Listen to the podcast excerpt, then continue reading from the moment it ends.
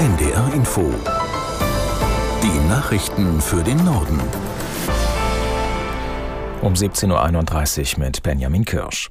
Zum ersten Mal seit dem Überfall der Hamas auf Israel hat sich der Chef der islamistischen libanesischen Hisbollah, Nasrallah, zu den Geschehnissen im Nahen Osten geäußert. Er rechtfertigte die Taten der Hamas und auch die Angriffe anderer Milizen in der Region auf Stützpunkte des US-Militärs, etwa in Syrien oder dem Irak. Allerdings, so berichtet es unser Korrespondent Martin Dorm aus Beirut, wird die Hisbollah nicht komplett in den Kampf einsteigen. Das hätte ja nicht bedeutet, dass es dann tägliche Gefechte an der libanesisch-israelischen Grenze gibt, sondern dass die Hezbollah ihr Raketenarsenal, das immerhin aus über 100.000 Raketen besteht, iranischer Bauart, sozusagen nutzt, um Salven abzufeuern, die auch das israelische Inland treffen. Das ist nicht geschehen und das wird, so wie er sich anhörte heute bei seinem Auftritt, wohl auch auf absehbare Zeit nicht geschehen. Nasrallah will ganz offensichtlich diesen Konflikt begrenzen auf die Grenzregion, aber nicht den Libanon mit hineinziehen. Im öffentlichen Dienst der Länder soll es in den kommenden Wochen Warnstreiks geben. Nachdem die zweite Verhandlungsrunde ergebnislos geblieben ist, hat die Gewerkschaft Verdi dazu aufgerufen. Betroffen wären zum Beispiel Schulen oder Unikliniken. Aus Potsdam Carsten Steinmetz. Verdi-Chef Frank Wernicke sprach davon, die Warnstreikaktivitäten deutlich auszuweiten. Es müsse endlich Bewegung in die Verhandlungen kommen. Auch nach der zweiten Tarifrunde warten die Gewerkschaften noch auf ein Angebot der Arbeitgeberseite. Die Tarifgemeinschaft der Länder wollte sich bisher nicht festlegen. Ihr Verhandlungsführer, Hamburgs Finanzsenator Andreas Dressel, SPD, lehnt die Forderungen der Gewerkschaft bisher als nicht finanzierbar ab. Nach dem Willen von Verdi und des Beamtenbunds sollen sich die Einkommen der Beschäftigten um 10,5 Prozent, mindestens aber um 500 Euro erhöhen.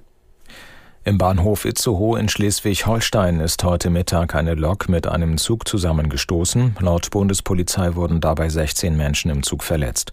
Den Ermittlungen zufolge war eine Lok bei einer Rangierfahrt gegen einen IC geprallt, der am Gleis stand und über Hamburg nach Köln fahren sollte. Ob der Aufprall durch einen menschlichen oder technischen Fehler ausgelöst wurde, ist noch unklar. Der Bahnhof Itzehoe war zwischenzeitlich gesperrt. Deutschland will Armenien und Aserbaidschan dabei unterstützen, dauerhaft Frieden zu schließen. Das hat Bundesaußenministerin Baerbock bei ihrem Besuch in der armenischen Hauptstadt Erivan gesagt. Aus Berlin Jürgen Bruch. Nach den Worten der Außenministerin müssten die Souveränität und die territoriale Unversehrtheit Armeniens und Aserbaidschans die Grundlage für einen nachhaltigen Frieden sein. Morgen reist Baerbock weiter in die aserbaidschanische Hauptstadt Baku. Die beiden Kaukasusstaaten Armenien und Aserbaidschan sind seit Jahrzehnten verfeindet. Seit dem Zusammenbruch der Sowjetunion streiten sie vor allem um die Region Bergkarabach, die zwar völkerrechtlich zu Aserbaidschan gehört, aber ganz überwiegend von Armeniern bewohnt war. Im September hatte Aserbaidschan das Gebiet militärisch erobert. Der Orkan Kierin beschäftigt Europa heute weiter. In der Toskana wurde zum Beispiel der Notstand ausgerufen. Inzwischen ist klar, zwölf Menschen sind in Europa gestorben, darunter auch zwei Deutsche. Tabea Panda aus der NDR Nachrichtenredaktion fasst zusammen, wie es weitergeht. Da, wo es geht, wird aufgeräumt. In Italien sind aber Teile der Toskana nach dem heftigen Regen noch überflutet. Von dort wird auch berichtet, dass noch Menschen vermisst werden. In Frankreich laufen die Aufräumarbeiten, es sind aber noch einige Menschen ohne Strom. Schwieriger ist die Lage im Osten von Spanien. Dort hat der Sturm einen Waldbrand angefacht. Hunderte Menschen mussten ihre Häuser verlassen. In Deutschland gab es dagegen wenige Sturmschäden. Probleme machten vor allem Bäume, die Straßen blockierten. Schleswig-Holsteins Ministerpräsident Günther hat sich im Landtag zur Bewältigung der Schäden der Ostseeflut vor zwei Wochen geäußert. Er kündigte schnelle und unbürokratische Hilfen an. Es werde keine langen Vergabefristen geben, so Günther. Betroffene sollen kurzfristig Darlehen von bis zu 50.000 Euro als Überbrückungshilfe erhalten können. Die Regierung geht davon aus, dass Schäden von etwa 200 Millionen Euro entstanden sind. Um die Hilfen aufzubringen, soll ein Sondervermögen eingerichtet werden. Vorrangig ist nach Angaben des Regierungschefs nun, die Deiche wieder instand zu setzen. Im Iran sind bei einem Feuer in einer Einrichtung für Drogenabhängige 32 Menschen ums Leben gekommen.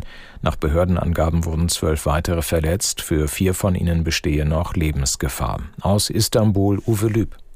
Das Feuer war am Morgen in der Einrichtung in Langrut in der Provinz Gilan am Kaspischen Meer, ungefähr 200 Kilometer nordwestlich von Teheran, ausgebrochen. Ob es sich um einen Unglücksfall handelt, ist noch nicht klar. Die Ursache werde nun untersucht. Nach Medienberichten kommt es im Iran immer wieder zu ähnlichen Fällen. Ursachen dafür seien die Missachtung von Sicherheitsmaßnahmen, veraltete Einrichtungen und mangelnde Vorkehrungen. Nach Angaben der UNO hat der Iran eines der größten Drogenprobleme der Welt. Das waren die Nachrichten.